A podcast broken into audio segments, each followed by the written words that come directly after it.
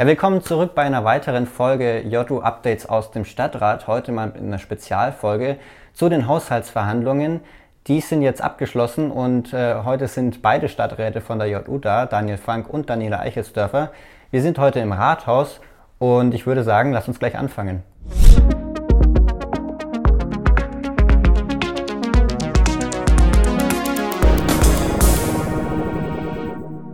Erzählt uns gerne, wie für euch die erste Haushaltsdebatte verlief und wie so etwas generell abläuft. Dieses Jahr wart ihr ja sogar in der Meistersingerhalle. Ja, meine Erfahrungen, ähm, ich fand es erstmal sehr beeindruckend. Äh, zum einen war das ja eine Premiere für uns an sich, also zum ersten Mal Haushaltsverhandlungen für uns als neue Stadträte. Auf der anderen Seite war es natürlich völlig neu, dass wir nicht äh, im Rathaus tagen, sondern in der Meistersingerhalle und das ist natürlich schon sehr beeindruckend gewesen. Also da im großen Saal ähm, zu sein, den man eigentlich kennt, hauptsächlich von Konzerten oder vom Ball der Union, ähm, sieht natürlich ganz anders aus.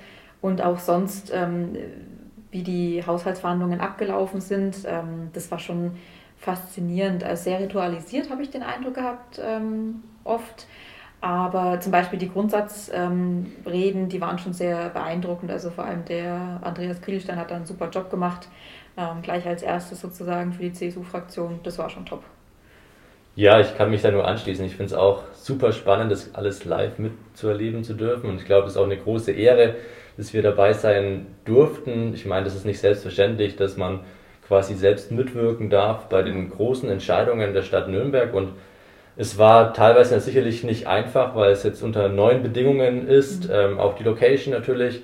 Bisschen schade, dass es nicht im Rathaus stattfinden konnte, aber ich glaube, das Bürgermeisteramt, die Stadt Nürnberg hat es hervorragend geregelt, dass man das trotzdem stattfinden lassen konnte und ich ähm, sehe es genauso. Es gab einen festen Ablauf mit den ganzen Reden am Anfang. Ist auch spannend, was die ganzen Parteien jeweils so sagen. Ich meine, das ist immer auch für die eigene Fraktion vielleicht ein bisschen spannend. Wie reagieren jetzt auch die andere? Der Andi Kriegelstein hat es hervorragend gemacht, hat eine tolle Rede gehalten, das Ganze auf den Punkt gebracht und insgesamt würde ich sagen, war es ja sehr erfolgreicher Tag. Der Haushalt für das nächste Jahr sieht ein Defizit von knapp 50 Millionen Euro und eine Neuverschuldung von ca. 200 Millionen Euro vor. Die junge Union ist ja ein Befürworter der schwarzen Null, weil sie auch die nächsten Generationen entlastet. Äh, wie steht ihr als Vertreter der jungen Generation im Stadtrat zu einer Neuverschuldung in Nürnberg? Das Ganze ist natürlich ein Stück weit Corona geschuldet. Wir sind in einem ganz besonderen Jahr. Klar, wir wissen, es ist nicht einfach, wenn eine Stadt wie Nürnberg so hohe Schulden neu aufnehmen muss. Ähm, 200 Millionen ist auf jeden Fall eine Hausnummer. Wenn man es aber im Verhältnis auch wieder sieht, ähm, Städte wie München nehmen ja circa das Dreifache mhm. auf. Also das ist, muss man immer in einer Relation sehen, aber dennoch ähm, ist nicht einfach, vor allem wenn auch in der Zukunft mal wieder die Zinsen steigen sollten, wird das Ganze zu einer Last. Ich glaube, wir müssen durchaus schauen, dass das keine normale Situation wird, damit wir auch ja, die nächsten Generationen belasten. Andererseits ist trotzdem auch ein wichtiges Zeichen, dass wir trotz Corona auch investieren in verschiedene Großprojekte und Nürnberg auch nicht stillsteht. Ich denke, wir müssen auch in die Zukunft gerichtet schauen und ja, das Beste aus der, äh, aus der Situation machen.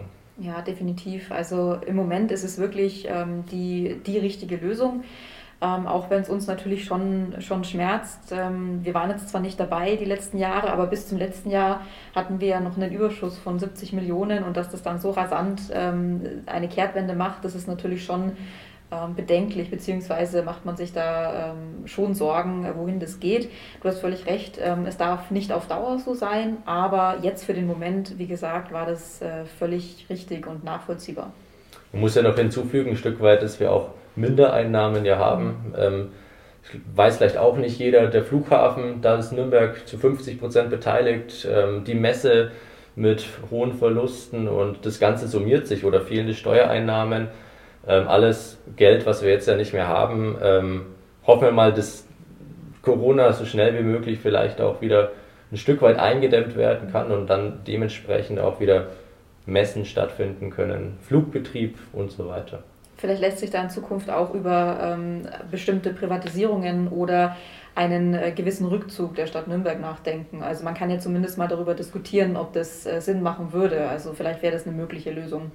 sehe ich auch so, absolut. Es sind Bereiche, die wir auch wieder neu denken, neu diskutieren müssen, damit wir da auch Lösungen für künftige Haushalte finden. Ja, auf jeden Fall.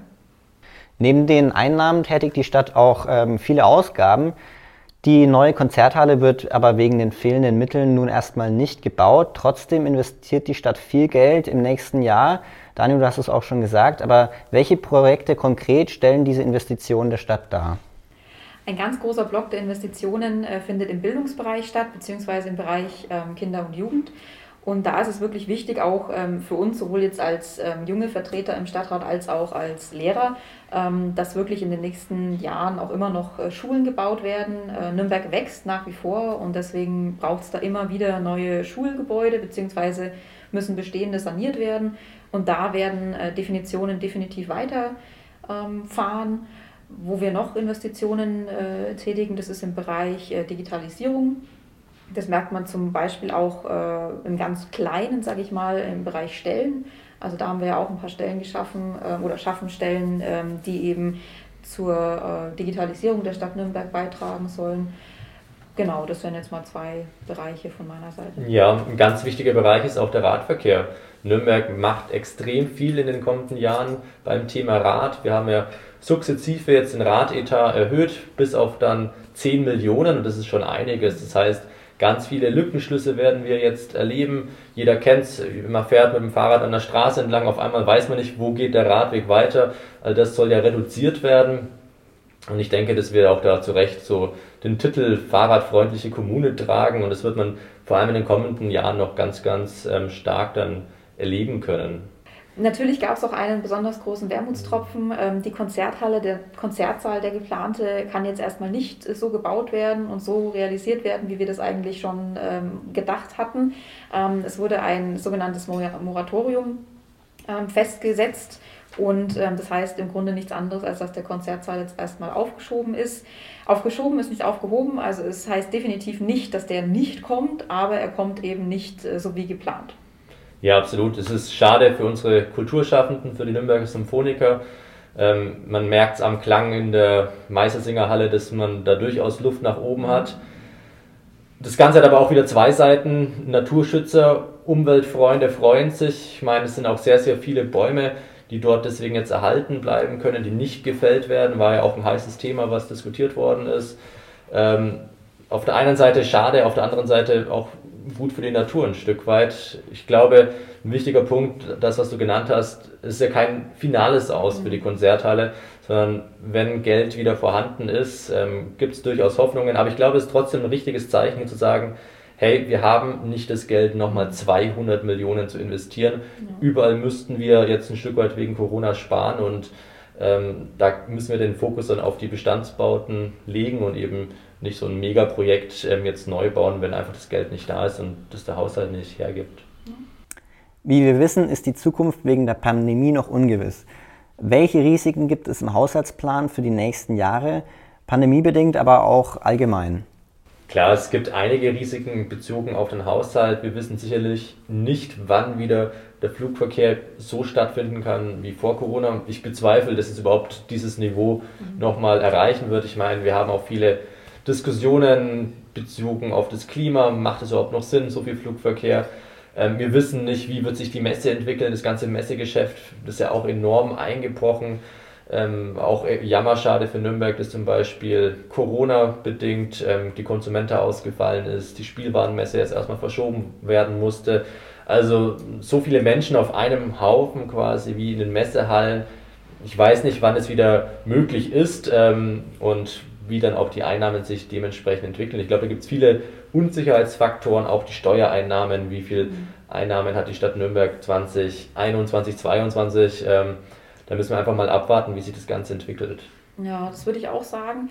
Ähm, trotz dieser ganzen Unsicherheiten äh, bin ich aber trotzdem optimistisch. Ja. Und äh, ich muss also ganz persönlich auch sagen, dass mich diese Nachrichten von einem Impfstoff äh, wirklich mhm. positiv gestimmt haben. Auch wenn jetzt nicht ähm, gleich sofort diese Corona-Pandemie vorbei sein wird, ist es schon so, dass man äh, jetzt schon wieder einen Hoffnungsschimmer hat, finde ich. Und ähm, von daher hoffe ich, dass sich das dann im Laufe des nächsten Jahres wieder einigermaßen einpendelt und normalisiert und wir dann auch ähm, vielleicht ja bei den nächsten Haushaltsverhandlungen doch äh, positiver drin sitzen und rausgehen, als wir jetzt vielleicht denken. Kann ja alles sein, immer positiv bleiben. Ja, das wäre wunderschön. Ich meine, es geht jetzt auch ein Stück weit so Schlag auf Schlag. Jetzt ja. kommen eine Meldung nach der anderen, dass ein Impfstoff da ist und vielleicht beginnt es ja auch schon im Dezember, Januar mit den ersten Impfungen und dann denke ich, kann man wieder gut nach vorne schauen, positiv nach vorne schauen. Genau. Ja, wir sind ja bei der Jungen Union. Jetzt äh, möchte ich ganz gerne noch von euch hören, vielleicht drei Themen, die der Haushalt äh, für die nächsten Jahre vorsieht, die für, äh, vor allem die junge Generation bevorzugen. Da würde ich mir den ähm, Inkubator rauspicken. Äh, das ist ein neues ähm, Gründerzentrum, das sich spezialisieren soll auf äh, Green Tech, auf High Tech und natürlich äh, viele Startups fordern soll, äh, fördern soll. Und ähm, das, das soll entstehen auf dem äh, AEG-Areal. Und ja, wir sind gespannt, äh, wie sich das entwickelt. Also das bringt Nürnberg, denke ich, auch im Zusammenhang dann mit der, mit der Uni, die wir bekommen, nochmal ähm, einen Sprung weiter voran. Ja, und daneben gibt es auch noch für den Freizeitbereich tolle Projekte. Ich meine, es wird eine Skateanlage geplant in der Münchner Straße. Es wird auch in den nächsten Jahren dann noch ein Bikepark beim Tiergarten am Schmausenburg hinzukommen. Also ich glaube, es gibt viele tolle Projekte, die auch junge Menschen ähm, ja, mitnehmen und die wurden definitiv nicht vergessen in dem Haushaltsentwurf. Ja, das war's schon wieder mit der Folge JU-Updates aus dem Stadtrat. Danke unseren beiden Stadtratsmitgliedern Daniel Frank und Daniela Eichelsdörfer. Ich hoffe, euch hat's wieder gefallen. Gebt uns gerne einen Daumen nach oben und abonniert unsere Seiten auf Facebook und YouTube. Und ja, das nächste Mal dann wieder im Dezember. Bis dahin, bleibt gesund und wir freuen uns drauf.